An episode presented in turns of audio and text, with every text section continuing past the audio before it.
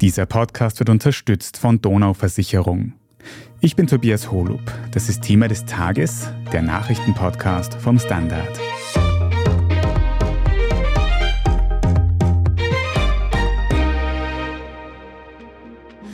Seit eineinhalb Jahren führt Russland einen brutalen Angriffskrieg gegen die Ukraine.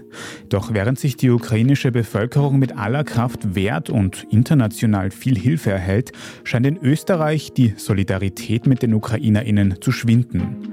Denn laut einer aktuellen Umfrage von Standard und dem Market Institut steht nicht einmal mehr jede zweite Person in Österreich hinter dem ukrainischen Abwehrkampf. Ein Drittel unseres Landes will ein schnelles Ende des Krieges, selbst wenn man damit Wladimir Putins Über Überfall durch Zugeständnisse belohnen würde. Und besonders verbreitet ist diese Meinung in der FPÖ-Wählerschaft. Tatsächlich stimmt nun auch der ukrainische Präsident Volodymyr Zelensky ungewohnte Töne an. In Interviews spricht er plötzlich über die Möglichkeit, eine politische Lösung für die besonders umstrittene Krim-Halbinsel zu finden.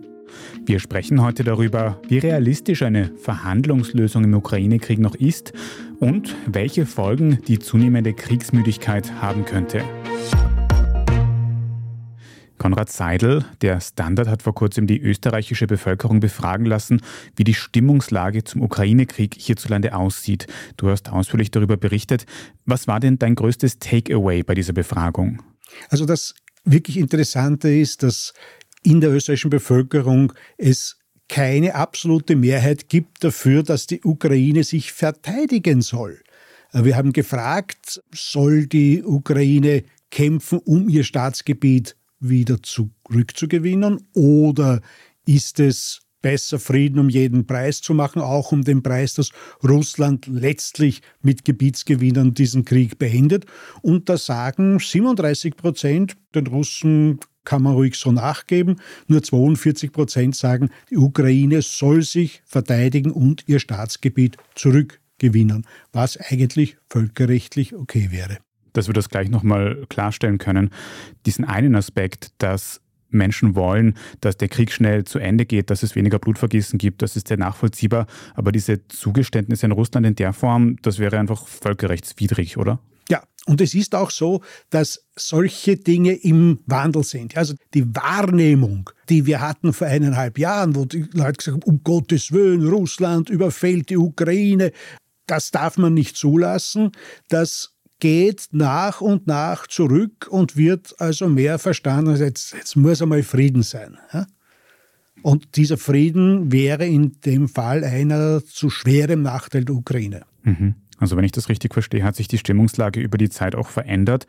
Was denkst du, sind die Gründe dafür? Na, das ist Müdigkeit. Das ist etwas, was wir immer wieder gesehen haben bei allen möglichen Kriegen, aber auch anderen katastrophalen Bedingungen. Also der Vietnamkrieg, je länger er gedauert hat, desto mehr sind die westlichen Staaten, nicht nur die USA, die halt sehr, sehr stark involviert war mit eigenen Truppen, aber waren der Meinung, naja, besser rot als tot.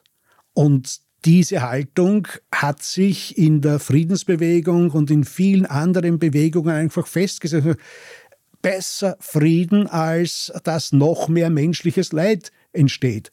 Ignorierend, dass menschliches Leid dadurch entsteht, wenn Aggressoren Recht bekommen. Hm.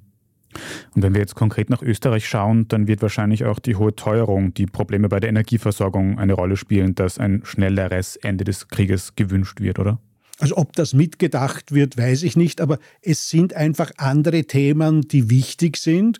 Und wir werden seit eineinhalb Jahren mit Nachrichten konfrontiert aus der Ukraine, die nicht sehr erfreulich sind. Und das führt eben zu dieser Ermüdung, dass man, jetzt soll es damit endlich einmal aus sein, wie immer dieses Aussehen dann tatsächlich sich in der Realität darstellt. Mhm. Vielleicht ganz kurz, weil du sagst, andere Themen sind auf dem Parkett in Österreich. Ihr habt auch andere Themen bei dieser Umfrage angesprochen, zum Beispiel die Neutralität in Österreich und dieses Verteidigungsprojekt Sky Shield. Was für Meinungen habt ihr dazu noch gehört? Ja, was man da sieht bei Sky Shield, das war ja auch etwas, was durch den Ukraine-Krieg letztlich aufs Tapet gekommen ist. Auch ein Umdenken der österreichischen Bundesregierung in Richtung, wir müssen mehr für die Verteidigung Österreichs tun. Und da hat sich dieses Fenster aufgetan, dass auch andere europäische Länder gesagt haben, Raketenabwehr ist etwas extrem Teures, wenn man es aber koordiniert macht, wenn man sagt, naja, Österreich kann da ziemlich viel an seinem Radarsystem einbringen, während andere Länder aktive Komponenten einbringen können, dann sparen wir alle an Kosten und gewinnen Sicherheit. Das war das Grundkonzept, das ist das Konzept, das die Bundesregierung verfolgt. Es ist die Hälfte der Bevölkerung, sagt, ja, das ist gescheit. Aber es sagt ein starkes Drittel, naja, eher nicht, weil wir sind doch neutral und kost vielleicht was. Wir haben ja eine Menge von Vorbehalten dagegen, dass Österreich auch nur seine Souveränität, nicht einmal die Neutralität zu verteidigen hätte. Mhm. Also auch da schwingt vielleicht diese Stimmungslage mit. Pro-Neutralität, Anti, alles, was mit Verteidigung, mit Krieg zu tun hat, auch wegen dieser Kriegsmüdigkeit. Kann man denn bei diesen Ergebnissen, die ihr da sehen konntet, auch Rückschlüsse auf die Parteien ziehen, die hinter diesen Meinungen stehen? Also zum Beispiel dieser Wunsch nach einem schnellen Ende des Ukraine-Krieges, ist das bei WählerInnen einer bestimmten Partei besonders verbreitet? Also was man ganz deutlich sieht, ist, dass Wähler der Freiheitlichen Partei ganz anders die Welt sehen. Ja, das betrifft alle möglichen Fragen, ob das wirtschaftliche, soziale, aber eben auch Sicherheitsfragen betrifft.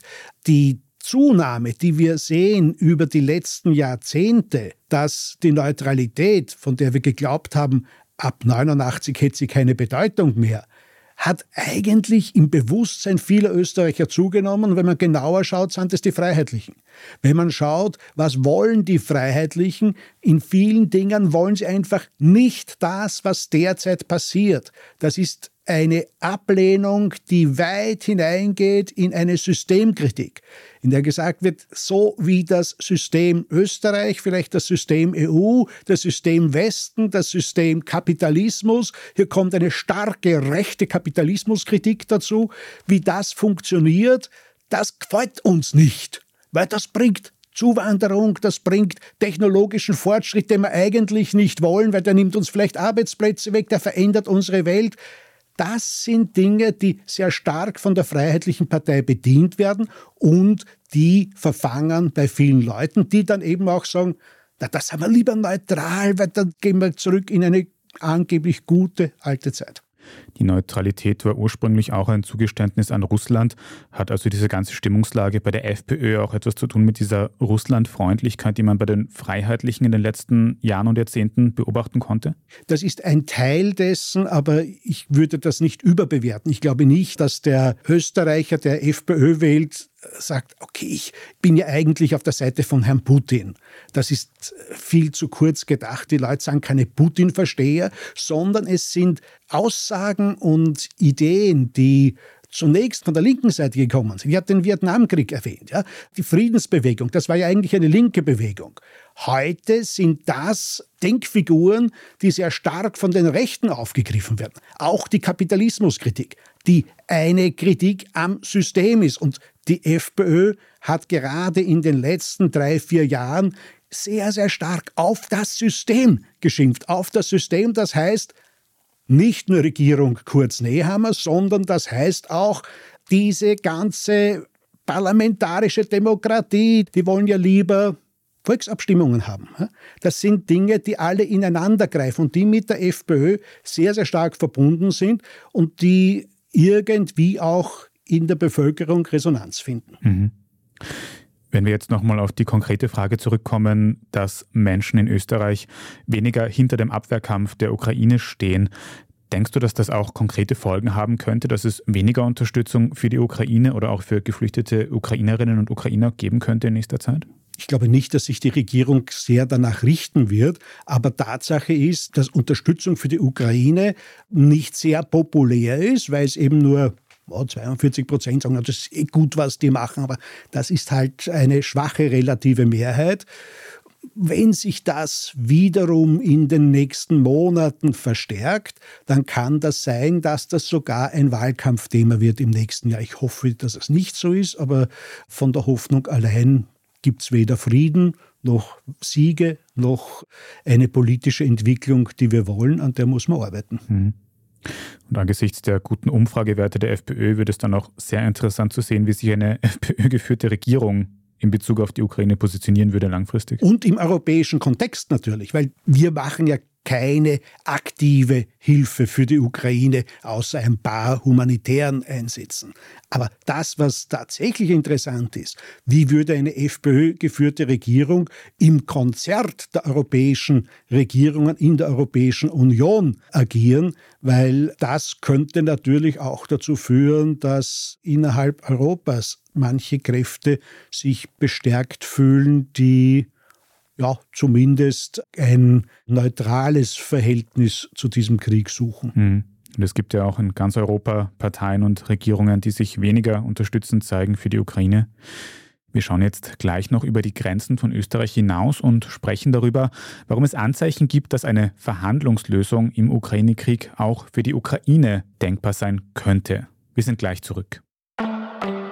Wie wir Mensch behandelt werden, nicht wie ein Schadensfall keine Ahnung, was ich will. Was gibt's denn alles?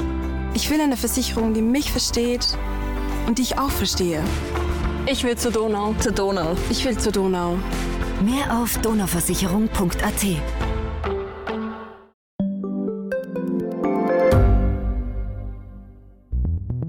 Wie können wir die Erderhitzung stoppen? Wie verändert künstliche Intelligenz unser Leben? Und wann wird nachhaltiges Reisen endlich einfacher?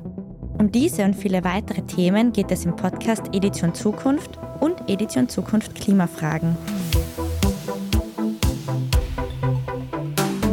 Ich bin Alicia Prager. Und ich bin Julia Beirer. Wir sprechen über Lösungen für das Leben und die Welt von morgen. Jeden Freitag gibt es eine neue Folge, überall, wo es Podcasts gibt.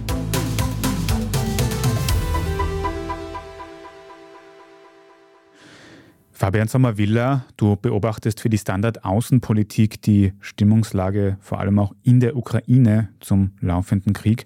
Jetzt haben wir schon gehört, dass viele Menschen in Österreich sich ein schnelleres Ende des Ukraine-Kriegs wünschen, auch wenn das Zugeständnisse an Russland bedeuten würde. Viel wichtiger ist in dem Kontext wohl, was die Ukraine dazu sagt. Und auch da haben wir jetzt ungewohnte Töne vom ukrainischen Präsidenten Volodymyr Zelensky gehört, der tatsächlich über Zugeständnisse gesprochen hat in einem Interview. Was hat er da genau gesagt? Ja, es wird oft von Zugeständnissen an Russland in Sachen Krim gesprochen, aber wenn wir uns den Wortlaut einmal genau anschauen, dann sagte er, Zitat, wenn wir die administrativen Grenzen der Krim erreichen, wird es möglich sein, politisch eine Demilitarisierung Russlands auf der Halbinsel Krim voranzutreiben. Und er argumentiert es auch mit einer Vermeidung von weiterem Blutvergießen.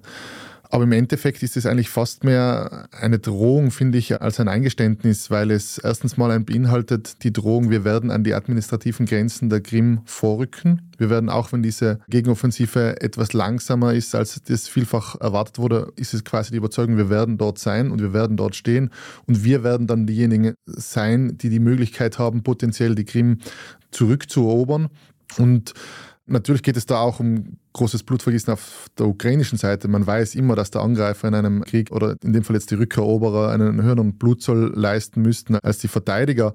Aber es ist schon auch eben interessant zu sagen, okay, wir können dann über das Politische reden, aber das ist schon nicht so zu sagen, wir geben jetzt die Krim ab. Also das ist in keiner Weise Teil dieser Aussage, sondern es war eher, okay, wir können über eine zukünftige Demilitarisierung der Krim verhandeln. Und es ist auch interessant, dass Zelensky auch schon im Mai gesagt hat, wenn wir die Krim erreichen, wird Putins Rückhalt einbrechen. Und es hängt ganz viel damit zusammen, dass die Krim einfach das große Prestigeprojekt äh, Wladimir Putins und seiner Präsidentschaft ist. Und eben deswegen war es für meine Ohren jetzt doch überraschend zu hören, dass Zelensky überhaupt diese Option einer politischen Einigung anspricht. Gibt es dafür irgendeinen Grund? Läuft es militärisch für die Ukraine dementsprechend schlecht? Ja, man darf nicht vergessen, dass durchaus auch die zögerliche Haltung Europas und des Westens auch dafür gesorgt hat, dass sich die Russen jetzt den ganzen Sommer über Monate hinweg eingraben haben können. Die haben die Defensivlinien stark aufgebaut. Es ist wahnsinnig viel schwieriger, jetzt diese Gebiete zurückzuerobern, als es zum Beispiel damals war, Kharkiv im Norden zurückzuerobern oder Cherson im Süden zurückzuerobern, weil es einfach diese Defensivlinien noch nicht gegeben hatte. Und eben die Ukraine hat mit dieser Gegenoffensive gewartet, bis ausreichend Ausrüstung, Material Leopardpanzer etc. da waren. Und dennoch schreitet die ukrainische Gegenoffensive, wie gesagt, langsam, aber schon auch stetig voran. Heute haben wir wieder die Meldung bekommen, dass im Süden das Dorf Robotine erobert wurde. Ich meine, es geht jetzt um ein Dorf, aber es ist durchaus strategisch sehr wichtig, weil es in Richtung dieses Asowschen Meeres geht, wo man versucht, diesen Keil hereinzutreiben und die russische Front, die jetzt eine ist quasi im Süden der Ukraine, im Südosten der Ukraine, diese zu trennen.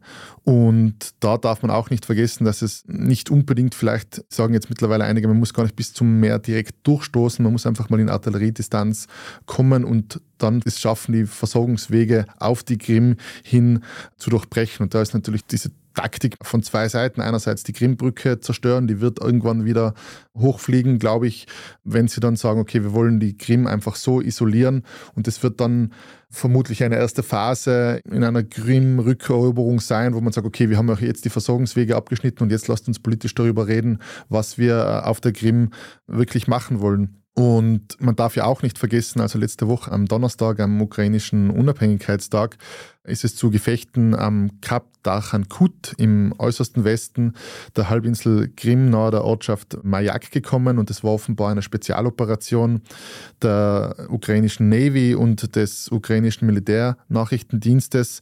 Und die Russen streiten es natürlich alles ab, aber es gibt schon auch überzeugende Berichte und sie haben das auch selber dokumentiert mit Videos, diese Landungsoperation mit Schiffen ist einerseits schon mal extrem peinlich für die russische Verteidigung an sich, aber das liegt eben auch daran, sie haben bei dieser Operation anscheinend ein weiteres Radarsystem auf der Halbinsel ausgeschalten und es passt auch zu den Aussagen des ukrainischen Geheimdienstchefs Kyrillo Budanov, wonach man mittlerweile auf der Krim jedes Ziel treffen könnte. Also die sind mittlerweile schon recht selbstbewusst, was die Krim angeht. Mhm.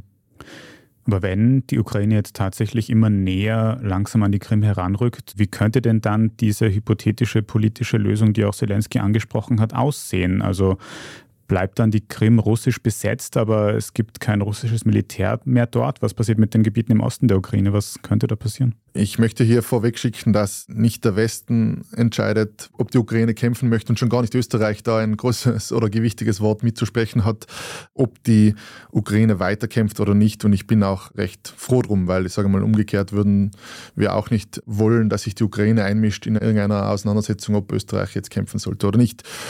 Und ich möchte auch noch vorausschicken, dass Kriege ja prinzipiell nicht, wie es oft heißt, einfach durch Diplomatie irgendwann befriedet werden, sondern meistens gibt es einen militärischen Grund dafür, dass entweder beide Seiten nicht mehr vorankommen, dass es irgendeine Art Bad-Situation gibt oder dass für eine Seite, sage ich mal, die Kosten so hoch geworden sind, dass sie sagen, okay, wir sind jetzt nicht mehr bereit weiterzukämpfen, weil möglicherweise so viele Menschenleben verloren gegangen sind.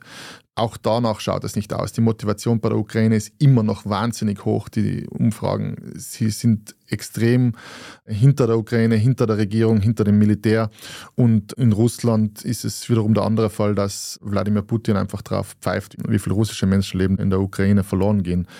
Aber zurück zu dem Punkt, wie kann es ausschauen? Es gibt natürlich mehrere wirklich theoretische Optionen. Theoretisch könnte wohl die Ukraine heute sagen, wir hören auf zu kämpfen. Sie könnten die annektierten Regionen Russlands abgeben und Russland wäre damit wohl aktuell zufrieden.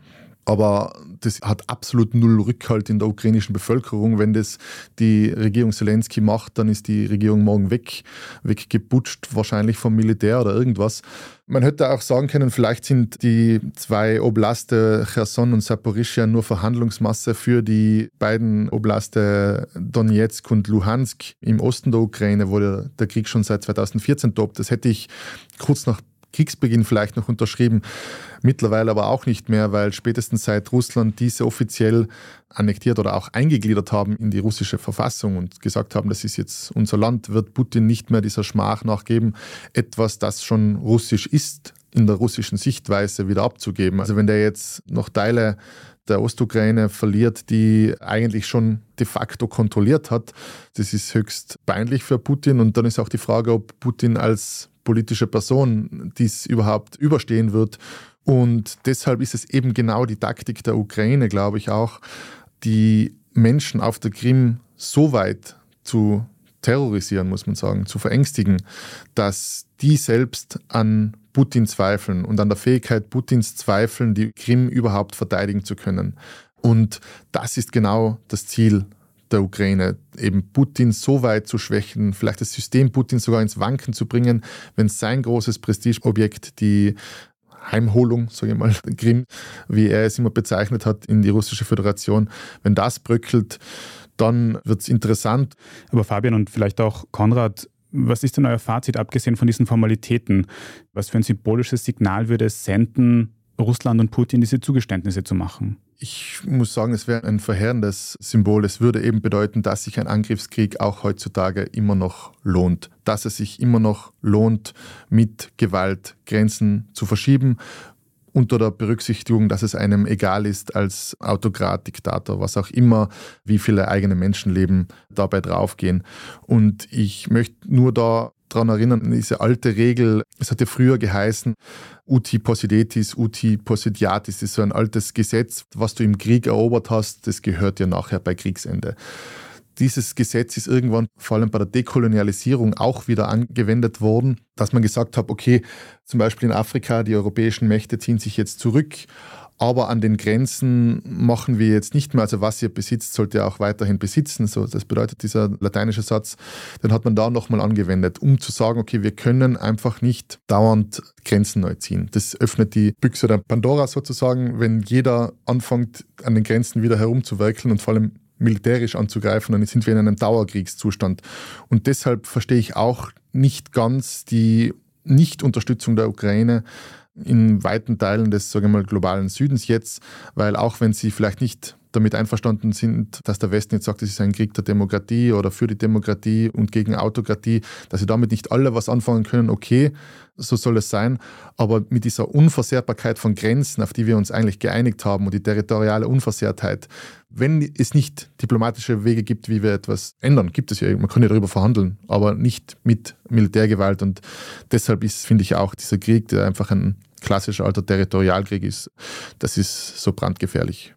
Ich glaube, was man auch bedenken muss, ist, wie kommt das in den Köpfen der Menschen hier im Westen an? Der Westen geht, und das ist jetzt Österreich, Deutschland, das ist aber auch USA davon aus, unsere eigenen Grenzen sind relativ sicher, was gar nicht so sicher ist, wenn man bedenkt, wie schlecht manche Länder militärisch aufgestellt sind.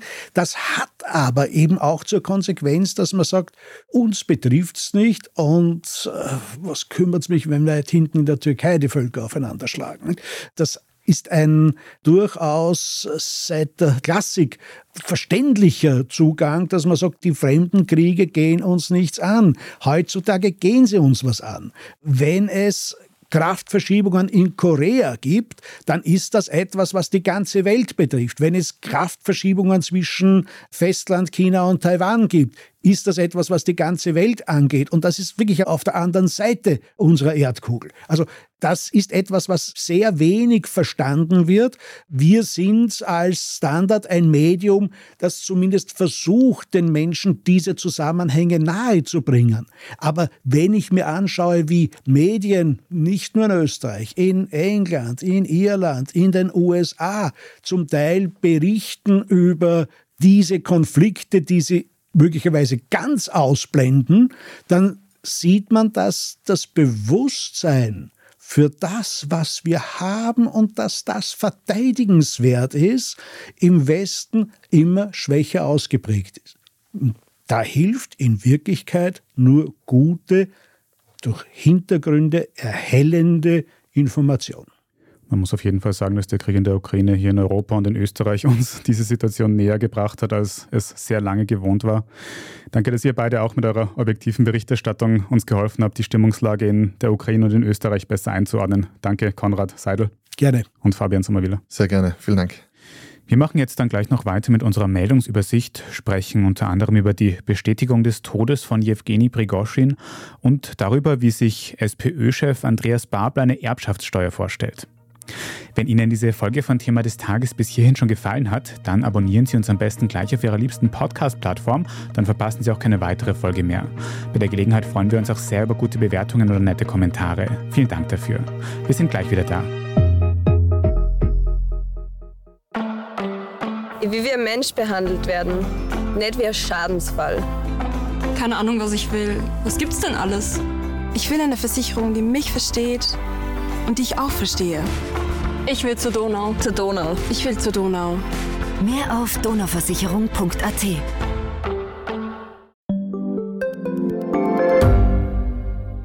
Wie viel Geld macht eigentlich glücklich? Werde ich mit Daytrading reich? Und ist jetzt der richtige Zeitpunkt, um in China zu investieren? Das und mehr sehen wir uns in der neuen Staffel vom Standard-Podcast Lohnt sich das an? Wir, das sind Davina Brumbauer, Alexander Amon und Michael Wendisch. Und gemeinsam mit Expertinnen und Experten fragen wir uns, wie ein Pyramidenspiel funktioniert, was eigentlich ein Baby kostet und ob es sich lohnt, in eine Steueroase auszuwandern. Lohnt sich das? Der Standard-Podcast über Geld findet ihr jeden Dienstag auf allen gängigen Podcast-Plattformen. Und hier ist, was Sie heute sonst noch wissen müssen. Erstens, DNA-Tests haben nun den Tod von Wagner-Chef Jewgeni Prigoschin bestätigt. Vergangene Woche war ein Privatflugzeug abgestürzt, auf dessen Passagierliste neben Prigoschin noch mehrere andere Wagner-Mitglieder standen. Neben Prigoschin wurde jetzt auch der Tod von Mitbegründer Dimitri Utkin sowie des Logistikchefs und mehrerer Offiziere von Wagner bestätigt. Warum das Flugzeug abgestürzt war, wollte oder konnte Moskau aber weiterhin nicht öffentlich machen. Die Gerüchte reichen von einer Flugabwehrrakete bis hin zu einer Bombe und auch über eine Verwicklung von Wladimir Putin selbst wird spekuliert. Zweitens, seit dem Amtsantritt des neuen SPÖ-Chefs Andreas Babler fordert die Partei wieder vehement eine Erbschaftssteuer und nun wurden auch die Grundzüge des sogenannten Babler-Modells dafür bekannt, wie die Tiroler Tageszeitung berichtet hat. Demnach wären Erbschaften bis zu einer Million Euro steuerfrei. Danach fällt ein Steuersatz von 25 Prozent an. Ab 5 Millionen Euro steigt der Steuersatz auf 30 Prozent und ab 10 Millionen Euro Erbschaft gilt der Höchststeuersatz von 35 Prozent. Das Ganze soll in Form eines sogenannten Lebensfreibetrags umgesetzt werden. Das heißt, sämtliches Erbe wird über einen Zeitraum von 30 Jahren zusammengerechnet und für die gesamte Summe gelten dann die bereits erwähnten Grenzwerte. Laut der SPÖ würde dieses System nur die höchsten 2% aller Erbschaften in Österreich betreffen. Zusätzlich soll es Erleichterungen bei der Grunderwerbsteuer geben, was laut Babler ebenfalls kleinere Erbschaften begünstigen würde. Und drittens, durch die Debatte um die Klimakrise sieht man in den letzten Jahren eines immer öfter, nämlich Strohhalme aus Papier und anderen Materialien, die angeblich umweltfreundlicher als Plastik sein sollen. Allerdings, wie eine neue Untersuchung herausgefunden hat, ist das nicht unbedingt so, wie man es sich vorstellt. Denn bei den meisten Strohhalmen aus alternativen Materialien werden sogenannte Ewigkeitschemikalien verwendet. Die sollen die Strohhalme widerstandsfähiger gegen Wasser und Öl machen. Sie sind allerdings auch besonders schädlich für die Umwelt und für Menschen. Konkret wurden etwa bei 18 von 20 getesteten Papierstrohhalmen solche Chemikalien gefunden und auch bei sehr vielen Bambus- und Glasstrohhalmen. Das einzige Material, das im Test ohne schädliche Chemikalien ausgekommen ist, waren Metallhalme. Mehr dazu und alles weitere zum aktuellen Weltgeschehen können Sie auf der Standard.at nachlesen. Falls Sie Feedback oder Anregungen für das Standard Podcast Team haben, dann schicken Sie die gerne an podcast.derstandard.at. Und wenn Sie unsere journalistische Arbeit unterstützen möchten, dann geht das zum Beispiel, indem Sie ein Abo abschließen, egal ob für die Zeitung, für die Website oder wenn Sie Thema des Tages über Apple Podcasts hören, dann kann man dort einige Euro für ein sogenanntes Premium-Abo zahlen, uns in Zukunft ohne Werbung hören und sehr unterstützen. Also vielen Dank dafür. Ich bin Tobias Holub und an dieser Folge haben außerdem Scholt Wilhelm und Antonia Raut mitgearbeitet. Vielen Dank fürs Zuhören und bis zum nächsten Mal.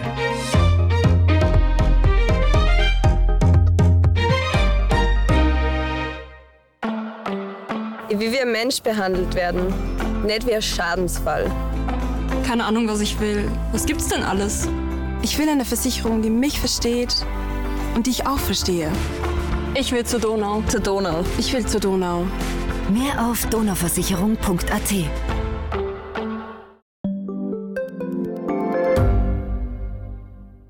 Ich bin die Franziska. Ich bin der Martin. Und wir wollen besser leben. Lohnt sich 10.000 Schritte zu gehen jeden Tag?